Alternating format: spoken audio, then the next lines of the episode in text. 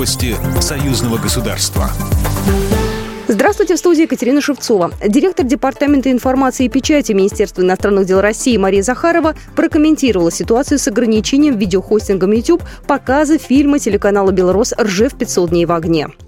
Оказались ситуации, когда а, вместо пространства свободного общения и свободы интернет превратился, в первую очередь речь идет о американских интернет-монополиях, в зону самоцензурирования. А вот это недопустимо. Мы, наверное, дольше всех терпели.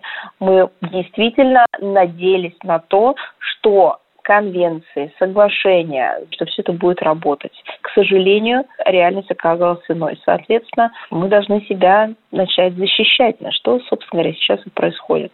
Напомним, несмотря на требования Роскомнадзора снять ограничения на показ фильма о Великой Отечественной войне, сервис до сих пор этого не сделал. В четверг, 18 марта, в редакции «Комсомольской правды» сложившуюся ситуацию обсудят создатели фильма «Политики» и эксперты. Пресс-конференция на тему цензуры на подвиг, что стоит за ограничениями кинопоказа документального фильма «Ржев 500 дней в огне», состоится в 11.00 на площадке «Комсомольской правды»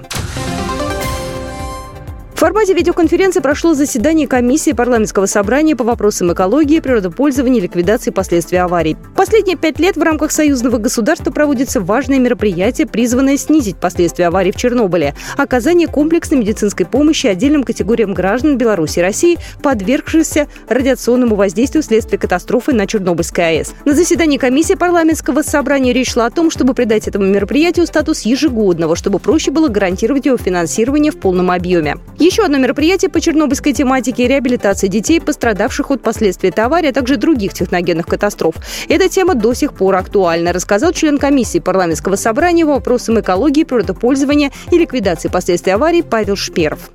Сейчас принято решение о том, что все-таки проводить реабилитацию детей из пострадавших районов. К сожалению, на жизни детей это тоже очень сильно отразилось, и необходимо принимать меры для того, чтобы улучшить жизнь детей союзного государства. Планируется, что ежегодно по этой программе лечение будут проходить по 100 детей из России и Беларуси. Минздравом двух стран предложено как можно быстрее направить бюджетную заявку в постоянный комитет, чтобы в 2022 году деньги на это мероприятие были выделены.